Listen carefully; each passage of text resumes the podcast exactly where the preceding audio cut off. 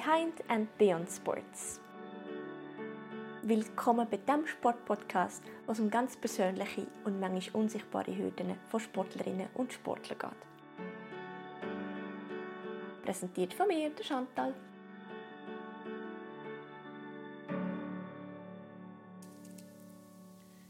Hallo und herzlich willkommen bei Behind and Beyond Sports. Mit mir heute hier ist wirklich ungelogen eine von meiner Lieblingssportlerinnen, wenn ich das so, mal so darf sagen, nämlich Amruta Wissmann. Sie gilt als absolute Pionierin ähm, im Schweizer Klettersport, weil sie die allererste Klettererin im Schweizer Para-Climbing-Team war.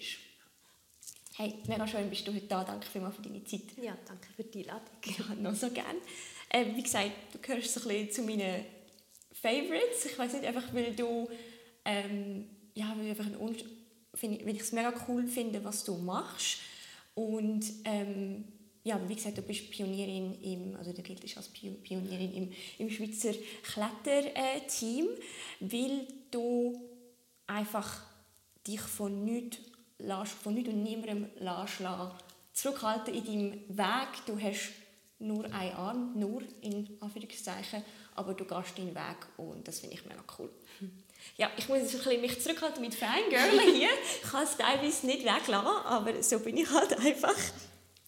Ähm, wir werden heute im ersten Teil darüber reden, wie es überhaupt dazu gekommen ist, dass du für das Schweizer Nazi-Team startest, ähm, wie du zum Klettersport gekommen bist, was deine Ziele für die äh, WM wird sein, wie, wo im Sommer 2023, also jetzt im August, wird in Bern stattfinden, coole Heim-WM. Und dann im zweiten Teil schauen wir uns einen Satz, den du wahrscheinlich schon allzu oft gehört hast, ein bisschen genauer an. Und wir reden vertieft über die Unterschiede zwischen, oder einfach über die Welt aus der Sicht von einer Paraathletin. Gut. Bist du bereit? Ja, ich glaube schon. Super. Dann legen wir gerade los. Meet the Athlete. Dein Sport und du. In einem Interview mit dem Schweizer Alpin Museum hast du deine Kletterfinken äh, oder Kletterschuhe beigesteuert und dazu gesagt, das sind die ersten Kletterschuhe gewesen und der Kauf sei ein mega grosser Schritt für dich und ähm, dass dir eigentlich nichts Besseres passieren konnte. Ja, genau. Kannst du erklären, wieso? Ja, also das Klettern hat mir sehr viel gegeben. Erstens körperlich, zweitens aber auch mental. Und darum ja, ist es für mich schon ein recht grosser Schritt. Es ist recht viel gegangen in den Jahren, als ich jetzt seit ich angefangen habe zu klettern. Mhm. Das ist jetzt fünf Jahre her, korrigiere mich. Viereinhalb, Viereinhalb. Ja, mit Unterbrüchen, mhm. Verletzungen, Corona, das Übliche. ja, ich glaube, da können wir auch ein Lied davon singen. Ja, also insgesamt richtig klettern tue ich seit drei Jahren. Mhm. Was heisst für dich richtig klettern? Also aktiv eben, es waren fast zwei Jahre Unterbruch mit Knieverletzung und mhm. Corona. Oh wow. Ja. ja. Und du giltest eben als Pionierin. Du bist die allererste, die im Schweizer Paraclimbing-Team war. Ähm, wie ist es überhaupt dazu gekommen, dass du dich entschieden hast, hey, ich möchte nicht nur zu Spass und zum, zur Freude klettern, sondern ich möchte das auch wettkampfmäßig machen? Also es ist immer noch Spass und Freude. Aber also so die Entscheidung ist, es ist recht lustig. also, ich klettere eben seit fünf, ich habe vor fünf Jahren angefangen, mhm. bin mit Freunden gegangen, habe eigentlich hauptsächlich bouldert und nicht viel am Seil. Und ich habe gerne gewusst, dass es Klettern als Parasportart gibt. und dann bin ich während dem Lockdown, ich habe dann noch in der Gastro geschafft, ich konnte nicht arbeiten, war daheim rumlangweilig. Oh ähm, habe ich auf Instagram eine DM gekriegt, wo ich angefragt worden bin, ob ich nicht interessiert wäre. Und zwar von jemandem von Plussport, von der Behindertensportorganisation der Schweiz, ähm, wo mein Kontakt von einem ehemaligen Berufsschulkollegen von mir gekriegt hat, wie sich es halt so entwickelt. Und ähm, ja, ich habe gefunden, ja, wieso nicht? Ich mache mal mit, bis das Team haben, das gut genug ist, weil ja, ich bin halt Hobbysportler. das war so ein bisschen der. Ja. Und jetzt sind das Team von acht Leuten? Nein, mehr. Sogar schon mehr? Jetzt sind es schon mehr. Ja, auf der Webseite sind erst acht, weil das ist jetzt gerade recht explosivartig gegangen. Das das Interesse ist da und das ist ja schön zu sehen. Ja, mega schön. Ähm, wie ist es denn heute so mit acht, äh, noch mehr Athletinnen und Athleten zu trainieren, die alle unterschiedliche Beeinträchtigungen haben? Wie sieht so ein typisches Training bei euch aus? Wir trainieren eben selten alle zusammen. Okay. Es ist, weil wir ein bisschen in der Schweiz verteilt sind, wir haben ein paar aus der Westschweiz, wir haben ein paar aus der Zentralschweiz und eine, zwei aus der Ostschweiz. Ähm, sehen wir uns eigentlich nie oder selten alle zusammen. Aber wir haben Stützpunkttraining zum Beispiel in Bern. Da kommen ein Teil aus der Westschweiz noch oder je nachdem wer Zeit hat, kommt halt einfach. Aber meistens sind es so die gleichen drei, vier und mit dann einfach mit dem Trainer zusammen, mit Michael Bühler, tun wir Routenklettern, Zeug üben. Ähm, also Zeug nicht im Sinn von Kletterzeug, nur so, So zum irgendwelche erklären. ähm, und ja, zum Teil gehen wir auch nur wir als Teamkollegen. Der eine zum Beispiel, der hat nur einen Arm wie ich, genau gleich. Ich habe ihn im Ausgang angequatscht und gefragt, ob er auch möchte Die kommen Geschichte habe ich gelesen. Ja, cool. Und ähm, er und ich, wir können natürlich gut zusammen trainieren. Das ist spannend für beide. Und sonst, ja, sowieso, wir sichern einander selber gegenseitig. Ich tue selber vorsteigen, ähm, Seile einhängen. Das meiste bei uns ist im Top Rope. Aber eben, wenn ich eine einfache einhänge, dann kann ich nachher die schwer das Top oben einhängen. Ah, ja. Mhm. können die, ja, genau. Aber wir sind recht selbstständig geworden inzwischen. Also, Aber ja, cool, dann euch auch gegenseitig coachen und Ja. ja, basically that. Mega Genau. cool. Es macht es ein bisschen mehr Spaß, wie wo du, nur, wo du ganz allein bist. hat im Fall auch sein für sich Ja. gehabt. Also ich habe extrem profitiert. Manchmal vermisse ich es. nicht, dass ich die anderen nicht gerne hätte, aber es ist schon schön manchmal, wenn du halt so die ganze, das intensive Coaching hast. Aber eben, wir kommen sicher weiter als Team, wenn wir uns gegenseitig pushen. Das heisst, du kannst auch von Athletinnen und Athleten lernen, die jetzt eine andere Beeinträchtigung haben wie du und sie können von dir lernen. Und Absolut. Oh, mega cool. Das ist schon viel zu mit. Ja, und weil wir uns gleich schon, also die, die viel zusammen trainieren, weil wir uns recht gut kennen, können wir uns auch gegenseitig Tipps geben und das hilft natürlich. Mhm, Wie eine kleine Kletterfamilie. Ja. Mega schön. Wenn du äh, Paraklettern oder auch Klettern allgemein, wo dann einen grossen einen grossen Unterschied machen, wenn du Klettern in einem Wort müsstest beschreiben, was wäre es?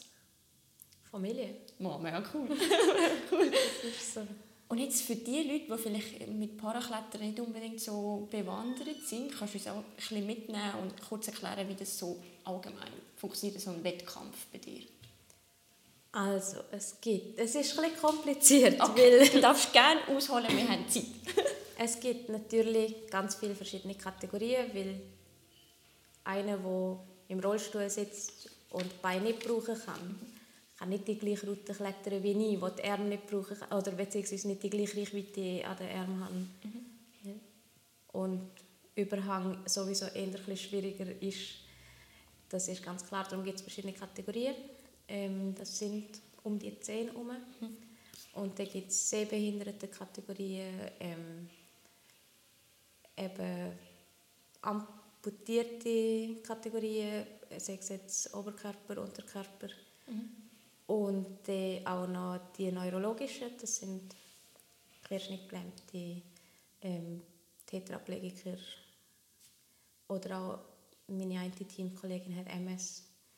Und eben die werden einfach in alle verschiedenen Kategorien eingeteilt.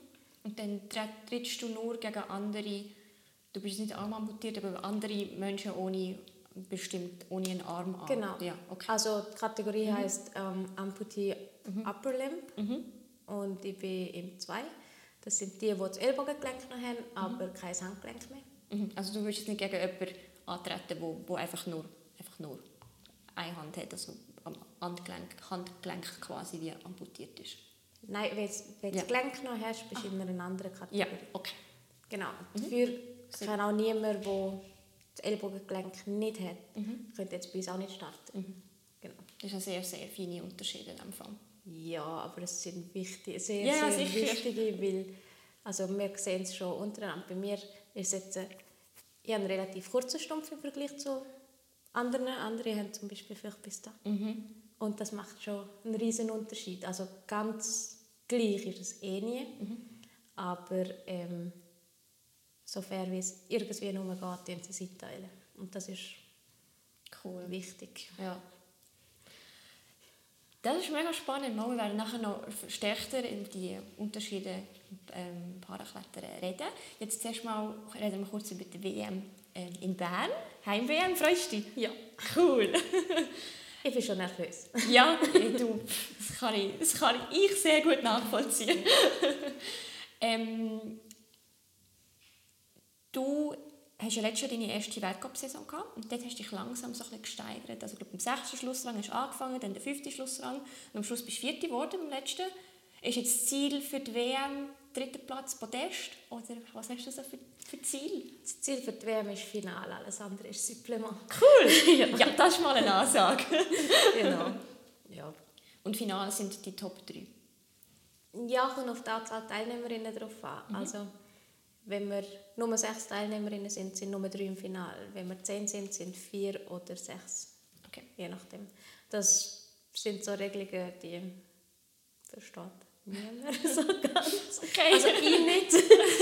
ähm, nein, also es kommt ein darauf an, auf die Teilnehmeranzahl. Ich glaube, über 10 sind sechs und alles darunter ist entweder vier oder eben, wenn es weniger als sechs sind, sind es nur drei. Ja, alles klar. Genau. Das heisst, am Ruta ab ins Finale. Ja. In Bern, cool. Der Plan ist es. Ja, ähm, du hast vorhin schon angesprochen, du bist ein bisschen nervös. Das ist so ein, ein, ein Knackpunkt bei dir. Und in einem Interview habe ich auch gelesen, du überlegst, also, ob du eventuell sollst anfangen mit Meditieren und so. Hast du angefangen zu meditieren? Nein. Okay. Aber ich nehme an, ihr seid auch am Mentalen am Arbeiten im Training. Ja, mhm. tun wir schon. Aber bei mir ist es so, ich einfach müssen Weg finden, wie kriege ich mich selber oben runter. Und das ist zum Beispiel, ich muss ja meinen linken Arm tapen, dass ich mir die Haut nicht aufreiße. Und jetzt so vor einem Wettkampf höckle ich mich alleine ein Säckchen, höre ein bisschen Musik, mache das. Das hilft. Aber ich glaube, die Nervosität werde ich nie ganz wegkriegen. Also mir ist am Morgen, ich kann zum Morgen essen, weil ich finde, oh ja, ich brauche die Energie. Zehn Minuten später es mich. Oh nein! Oh. Und äh, das war aber schon mein ganzes Leben lang so. Gewesen. Wenn ich nervös bin, wird mir schlecht und irgendwie gewöhnt man sich daran und es geht mir nachher ja besser. Und dann schaue ich einfach, schauen, dass ich über den Tag verteilt halt ein Proteinriegel oder eine Frucht oder etwas esse, dass ich etwas im Magen habe. Aber dann nach dem Wettkampf kann ich reinstehen. Gönn dir! so gut. Ja, oder was mir auch hilft, wenn ich so, solange ich noch daheim bin, wenn, wenn die Nervosität kommt, das kann bei mir eine Woche, das kann einen Monat vorher anfangen. In einem Monat fängt bei mir heute genau, in einem Monat fängt es erst an. Uh. Ähm, und ich bin schon nervös. Jetzt schon? Oh nein! Jetzt habe ich wieder angefangen, ein bisschen Brot backen und kochen. Aufwendiges Zeug machen daheim. Und kochen ist auch Meditation. Ja, ja. Das hat etwas, ja. Geht mir auch so nach einem Tag einfach Musik rein, einfach, ja, etwas im, im, im, in der Pfanne umrühren. Cool. Aber das Publikum, auf das freust du dich, das ist nicht zusätzlich ein Stressfaktor. Jetzt, was du sagst. Sorry, nein! Chantal, was machst du für Sachen? Nein. ähm, ich nehme es nicht so fest wahr. Also, Villar war ganz schlimm, gewesen, aber auch weil es der erste Heimweltcup war. Aber bei den anderen habe ich es jetzt nicht so extrem wahrgenommen, weil es, ja, es gehört, wie, ja, es sind halt Leute da. Aber meistens sind sowieso auch andere Athleten, die im Publikum hocken, die anführen. Ich war noch nie in einem Finale, gewesen, darum Oh, jetzt denn in Bern. Genau. Also noch nie in einem Weltcup-Finale. Ähm, und darum weiß ich nicht, wie denn das wirkt. Das ist dann auch nochmal ein Thema. Aber sonst mit den Athleten mit denen sind wir auch innerhalb von der Kategorie, die wir uns gegenseitig anführen. Und wenn wir uns auf der Bühne kreuzen, um der geht wieder zurück hinter die Bühne und der andere geht klettern, dann gibt es ein Fischchen, viel Glück. Cool. Und das gehört dazu. Also wir sind nicht so, es ist nicht so eine Konkurrenz. Ja, es ist mehr ein Miteinander und das Erlebnis. Also, steht im Vordergrund. Ich nehme an, das Resultat ist gleich auch wichtig. Ja, ja, Ja, aber ja. Klettern ist nicht, in erster Linie kletterst du nicht gegen die anderen Personen. Klettern ist du gegen die Wand. Ja. Ja. Das heisst, wenn du gewinnst, dann gewinnst du gegen die Wand und nicht gegen deine Kolleginnen und. Kollegen. Du bist einfach am weitesten gekommen. Ja. Jetzt fällt mir noch gerade ein, sind ihr eigentlich ähm, also, Geschlechter durchmischt oder sind die Frauen und Männer getrennt? Frauen und Männer Ja, getrennt. okay, das heisst, du würdest nur gegen Frauen antreten, Ja. gleich im- mhm. Aber wir haben eine bei uns in der Kategorie, die schlägt auch Männer. Ja, ja, wir wissen ja, Geschlecht ist keine Aussage, ob gut oder Das ist es so. etwas. Ja. Noch nie gewesen. Nein, nein, nie. Cool, ähm, dann würden wir jetzt schon in die zweite Kategorie, den zweiten Teil einsteigen, wo wir uns jetzt noch ein bisschen spezifischer im ganzen Thema ähm, Parasport und Paraklettern und ähm, die die Sicht, die Weltsicht von einer Paraathletin widmen. The Athlete's Voice. Das Thema im Fokus. Ich steige jetzt gerade ein mit dem Zitat, die mit einem, wenn die mit einem Arm da raufkommt, dann können wir das ja locker.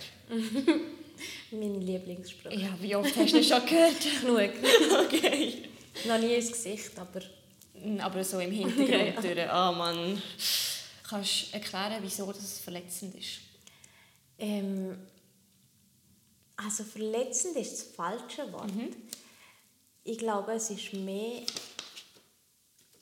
einfach so ein bisschen mir erstaunt es, wieso die Leute das Gefühl haben, sie müssen sich mit mir vergleichen, weil sie nicht die gleichen Voraussetzungen haben. Und es ist nicht per se verletzend, sondern nervig. Okay. Also, Ja. ja es, ich finde es einfach doof. Ja, es macht gar keinen Sinn. Das ist ja also beim Klettern ja sowieso. Je nach Boulder oder je nach Route hast du einen Vorteil, wenn du groß bist. Je nachdem hast du einen Vorteil, wenn du klein bist. Frauen-Männer-Unterschied. Frauen sagt man sind meistens beweglicher als Männer, was in vielen Fällen auch so ist, aber es gibt auch extrem bewegliche Kletterer, also Männer. Und darum, wieso musst du dich mit jemandem vergleichen, der überhaupt nicht die gleichen Voraussetzungen hat? ja, macht Das- eigentlich absolut keinen Sinn. Macht, nein. Nein. Aber ich glaube, das ist in vielen Sportarten so. Ja, ja, und es gibt ja auch mega viel, eben, wie du gerade gesagt hast, eben Beeinträchtigungen, die jetzt nicht unter ähm, Paraklettern gehen, sondern wo einfach wo, in der normalen Kategorie gegeneinander antreten und ja, eben, das ist genau das. Aber ich meine, Nada Mondra, der gross ist, und der ist ein Sascha Lehmann, der klein ist. eben, das ist eigentlich auch Also, das ist sehr tricky. und sie sind beide stark. Also, Eben. Eben, und, und eben, es ist ja auch, wie du vorher gesagt hast, gegen die Wand und nicht gegeneinander. das hat sich halt ein bisschen geändert. Ah, was? Also, beziehungsweise hat sich ein bisschen geändert im Hobbysport. Seit äh, Bouldern so boomt, ist es recht extrem geworden, wenn ich, also nicht mir gegenüber, im Allgemeinen, was ich bemerke, ist so, so ein das sich miteinander vergleichen in der Halle. Also ich beobachte das viel, ich gehe auch viel mit Kollegen bouldern und dort habe ich ein paar, die sind recht stark. Und dann ist ein Grüppli andere dort. Und dann schauen die so und dann müssen sie alles machen, was die machen. Oder noch viel schlimmer ist, wenn ich mir eine Kollegin von mir bouldern gehe, die ist in der Junioren-Nationalmannschaft. Ähm, recht schlank, recht feine. Du siehst ihr an, dass sie, dass sie noch jung ist, klettert stark. Und dann gibt es Typen, die alles nachklettern, was sie macht. Oder probieren. Ja. Und äh, ihre Betas sagen, wenn sie den ersten Versuch an einem Boulder macht. Und das ist so, ähm, sie kann im Fall klettern. Gott, wow. so. ja. Sie geht nicht an den roten Boulder, weil sie das Gefühl hat, sie sei besser als sie ist, sondern sie geht an den zum Teil sogar zum Aufwärmen. Also, Einfach aus, aus Spass und Freude. Genau. Und, ja, ich glaube, man muss sich teilweise einfach ein bisschen mehr auf sich konzentrieren. ja. Ja. Miteinander ist ja gut, man Voll. kann ja miteinander Lösungen finden und das finde ich auch auch spannend. Kollegen von mir, die zum Teil auch probieren, mit einem Arm zu klettern, um zu schauen, wie könnte es gehen. Ah, mega cool. Oder mein Trainer, der das schon fast perfektioniert hat. ähm, das ist ja unlässig, wenn man kann zusammen diskutieren kann. Genauso wie Kollegen von mir zu mir kommen und fragen, hey, wie würdest du das machen? Hast du mir eine Lösung, weil ich Route lesen kann? Ja. Oder die Route anders anschauen zum Teil als andere. Das wollte ich ich ansprechen, weil du hast auch schon selber gesagt, du gehst Routen einfach kreativer und ein bisschen, ja, ein bisschen, ein bisschen offener an, wie es jemand machen würde, der vielleicht zwei komplette Arme hat. Also ist eigentlich deine Beeinträchtigung auch durchaus ein Vorteil. Ja. Mega cool. Und eben nicht nur für mich, sondern auch für die anderen. Weil, ja, manchmal, ah, dort kannst du Höhe machen, indem du den Fuß aufnimmst. Oder, ja, Ahnung. ja. Oder wenn du dort einen Hook machst, dann kannst du loslassen. Und das ist bei mir auch immer ein Thema. Kann ich echt einen Zug, den ich mit links nicht schaffe, zum Teil muss ich kreuzen. Oder Ja. so. Das ist, Ah, sehr spannend. ja, es ist wirklich spannend. So hast du aber nicht immer gedacht. Früher hast du zum Beispiel ah, zuerst nicht getraut, sich zu klettern gehen, weil du gedacht hast, das kann ich ja eh nicht mit nur einem Arm. Und heute ist dein Motto, ich kann, weil ich will. Ja. Mega cool, der 180-Grad-Wechsel. Kannst du uns ein bisschen mitnehmen und erklären, wie, wie du das geschafft hast? Also, ich bin nie irgendwie, ich habe mich nie eingeschränkt, auch als Kind nicht. Das ist schon, ich bin immer die, gewesen, die mit verschlagenen Beinen heimgekommen ist und auf alles aufgekraxelt. Aber so, ja, so richtig klettern, das habe ich wie nicht auf dem Schirm gehabt, dass das geht. Und darum habe ich es auch nie gemacht. Bis eben eine von meinen besten Freundinnen gefunden hat, ah, komm doch. Und es hat geklappt. Und es hat geklappt. Und dann ist wie der Mindswitch von, hey, ich kann klettern, also kann ich eigentlich alles, was ich möchte. Ja, das habe ich eigentlich vorher ja schon. Ja. Also, eben, aber das ist gerade noch so... Das okay. ist so eine Sportart, wo man ja auch in, im ersten Moment nicht denkt, dass es wirklich gut geht mit nur einem ganzen Arm. Voll, das wollte ich auch nicht ansprechen, weil es ist ja nicht, so Klettersport ist nicht das Erste, wo man denkt, wo man sich drin verlieren könnte. Aber mit, mit einem Arm, ja. dann würde denken, ja, wieso spielt sie nicht Fußball oder was auch immer. Ja.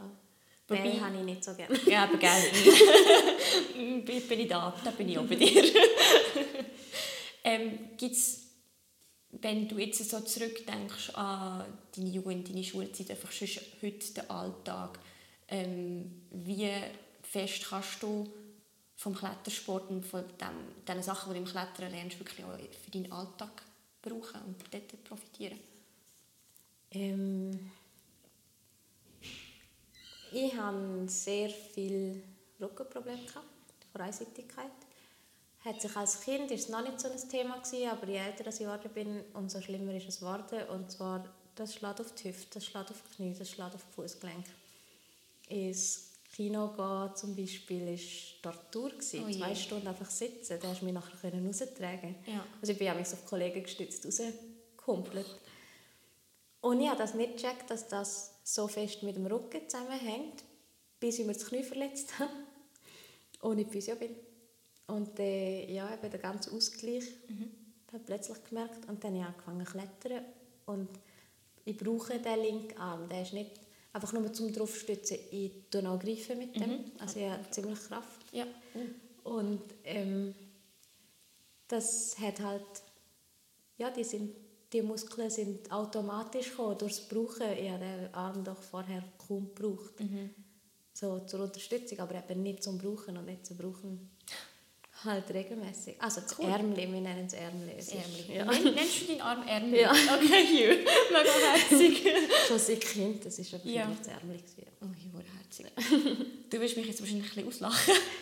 Ich habe vor zwei, drei Jahren habe ich mir das Handgelenk gebrochen gehabt auf der linken Seite. Oh. Und erst dann gemerkt, wie oft ich eigentlich meine linke Hand brauche für irgendwelche Sachen im Alltag. Also irgendwie schon nur irgendwie das Tomatchen schneiden. Also sie haben mir, vielleicht zu erklären, sie haben mir den Gips, also den ganz Unterarm eigentlich eingegipst gehabt, dass sie nur noch so Nägel rausgeschaut haben bis, bis da hinten.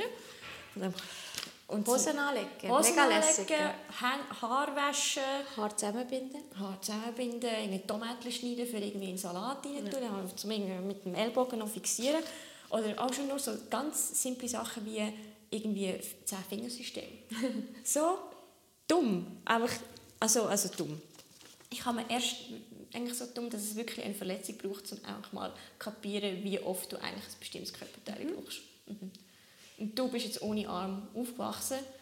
Ich habe dann auch gemerkt, so nach zwei, drei Wochen im Gips, so irgendwie, ja, ich bekomme irgendwie alles her, es dauert einfach alles zehnmal länger. Mhm. Geht es dir, geht's dir gleich?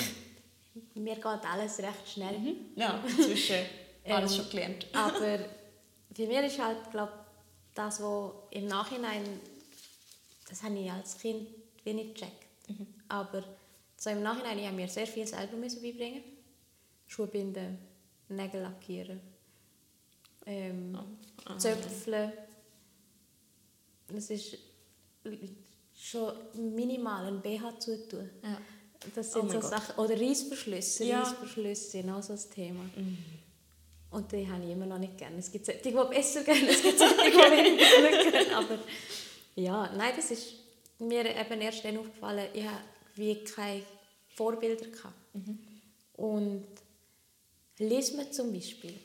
Lismen habe ich gelernt, weil, weil ich in einem Altersheim bin mit unserer Nachbarin, wo nur Menschen mit Beeinträchtigungen waren.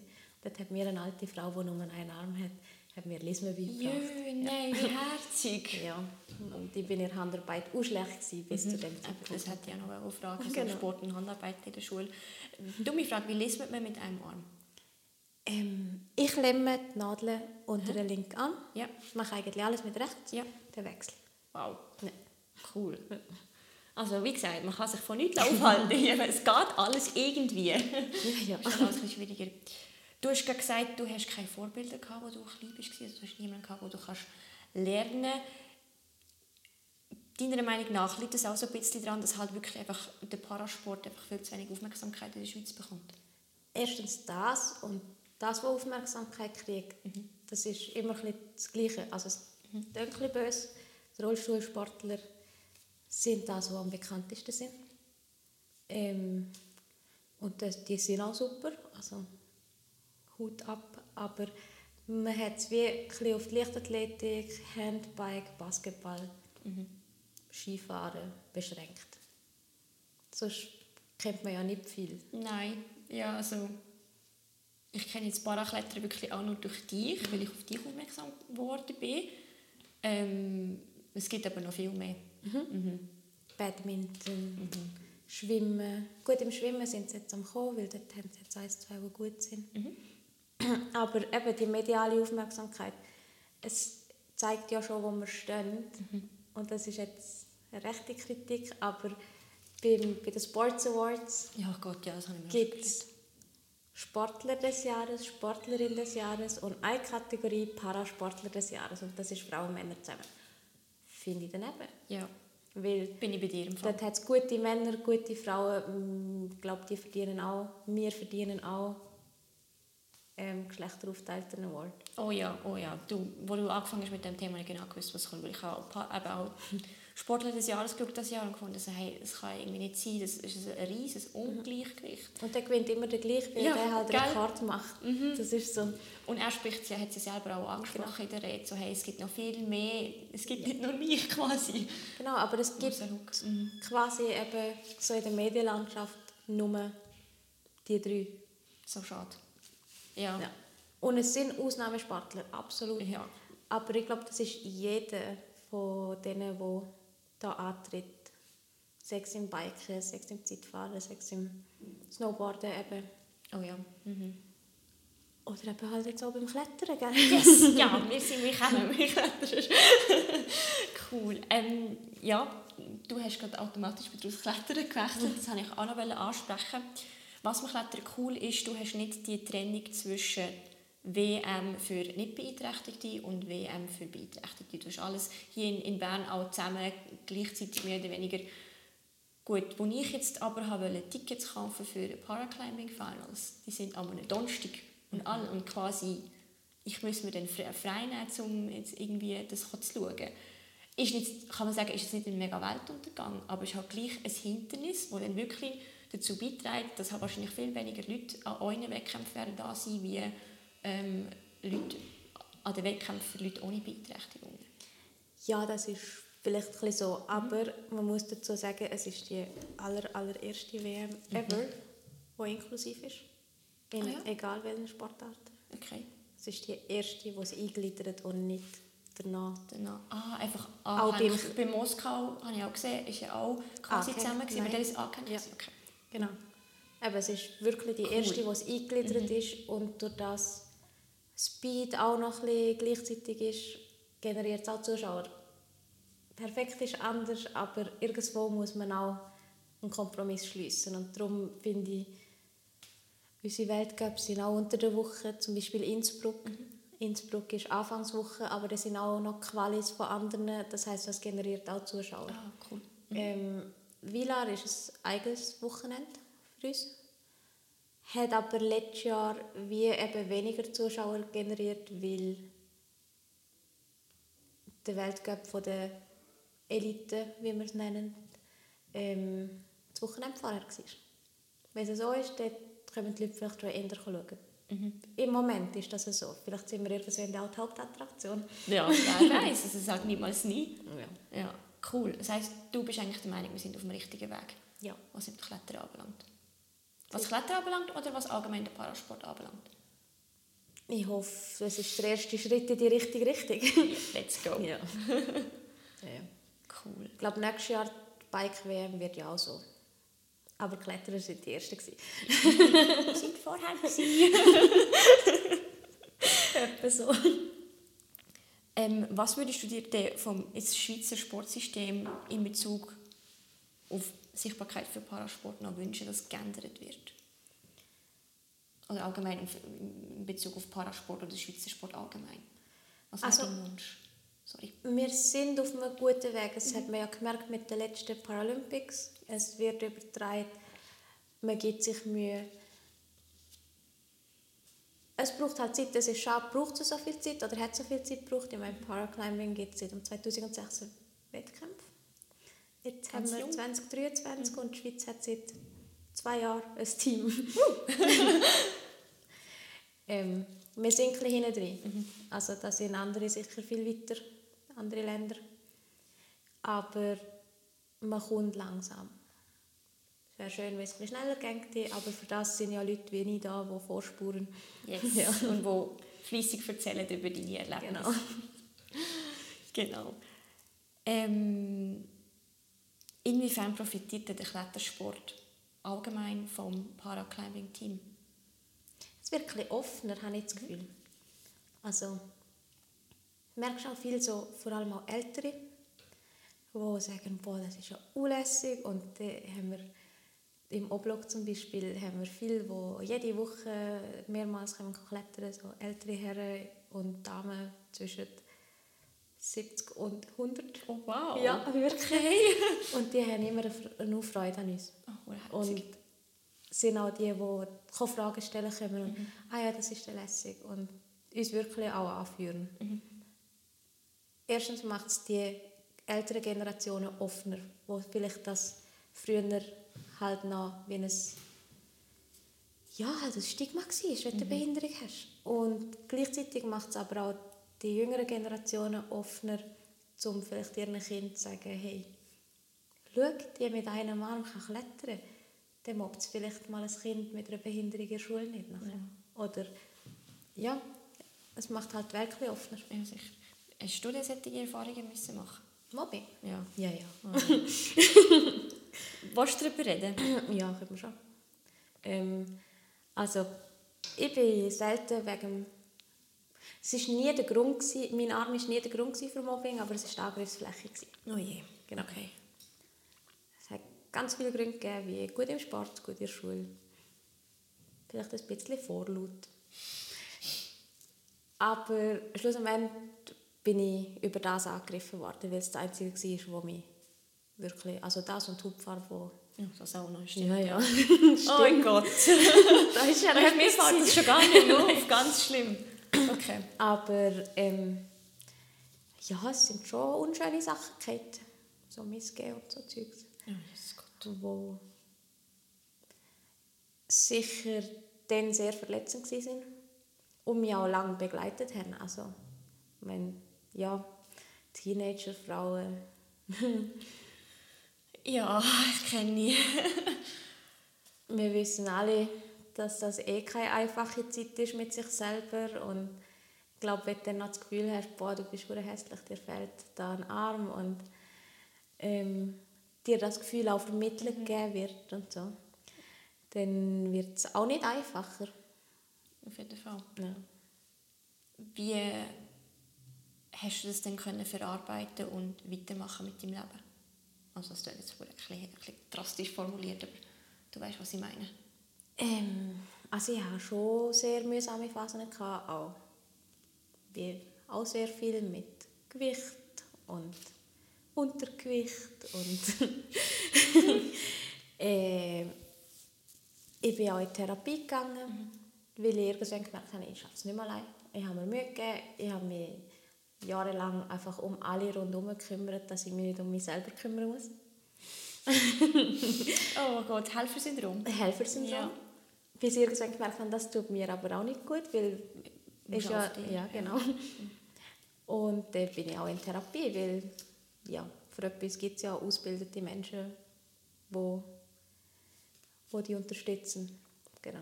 Finde ich mega stark, dass du kannst herstehen und sagen, hey, ich bin in Therapie und habe an mir gearbeitet. Das braucht so viel Mut. Außerdem habe ich das Gefühl, heutzutage in der Schweiz wird halt wirklich das noch so ein bisschen, wird mentale Schwäche noch so ein bisschen, eben wirklich eine mentale Schwäche, wird ähm, Mentale Gesundheit. mentale Gesundheit, wenn man sich dort mit sich selber befasst, noch so ein bisschen als Schwäche an, angeschaut. Also Ja. habe ich immer das Gefühl. Darum rede ich auch darüber, weil Yes. ich finde, das ist eben, auch viele schämen sich, auch viele trauen sich nicht, um sich Hilfe zu suchen.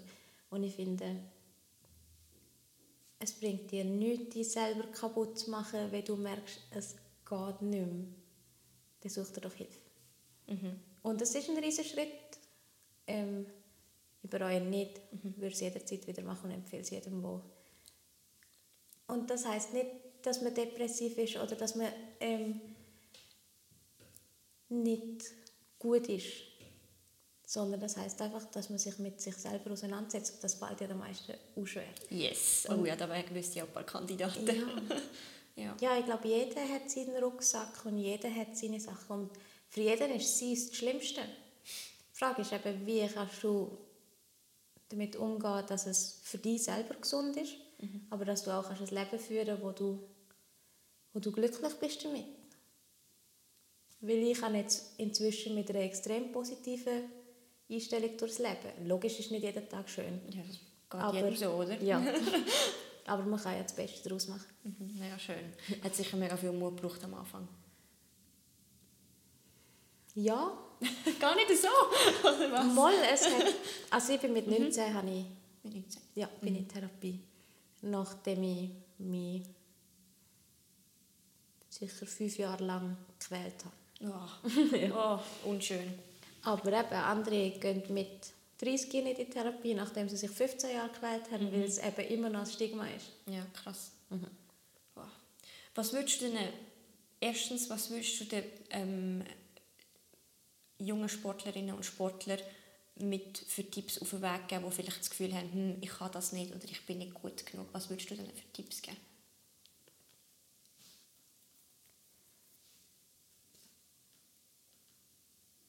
Heikel, ähm, also gut genug gibt es eh nicht. Man, ist vielleicht, man erreicht vielleicht nicht das Ziel, das man sich im ersten Moment gesetzt hat. Aber gut genug gibt es eh nicht. Weil, wenn es dir Freude macht, wenn du das wettest, dann bist du auch gut genug dafür. Ob du deine Ziele erreichst oder nicht, das ist ein anderes Thema. Aber wenn du dafür schaffst und wenn du Freude daran hast, mach's.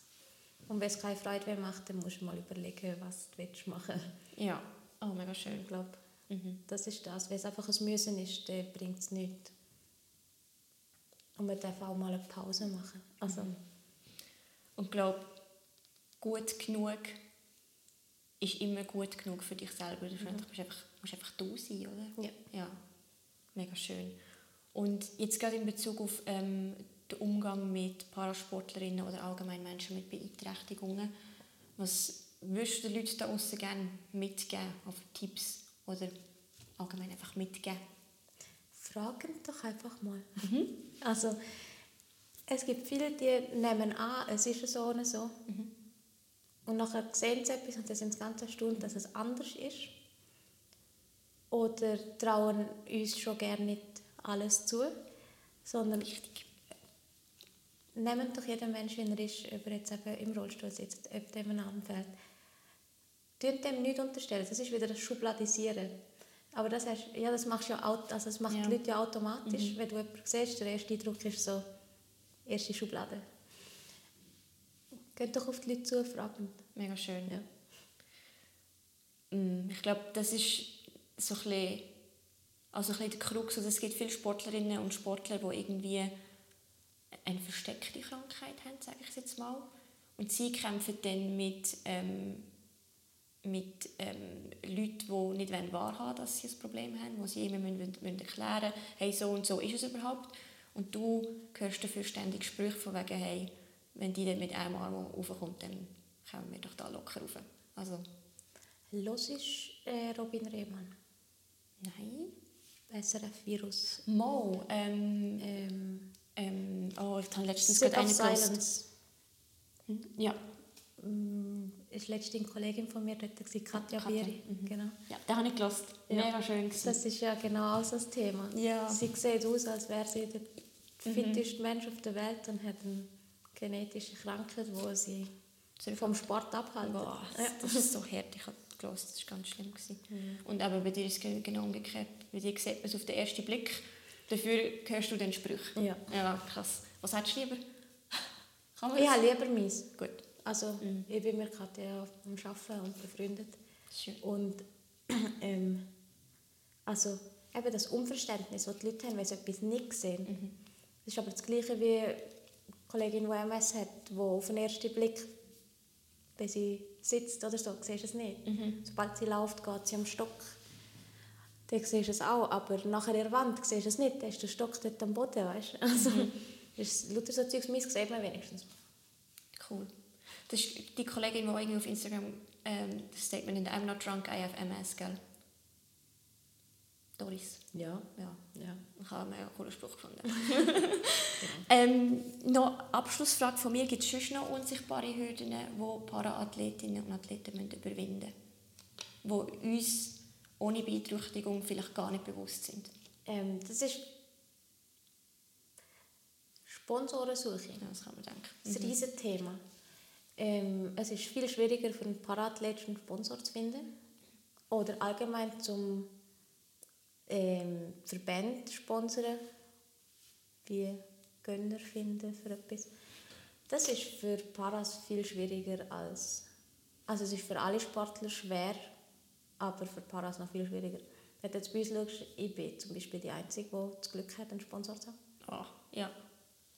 Also gewisse haben auch ein bisschen Unterstützung da von ihren regionalen, aber so grosse Sponsoren. Ich habe Mammut. Bei den Österreichern sind es ein paar, die haben, die haben jemanden. Ja, wow. Und ja. das ist sehr, sehr...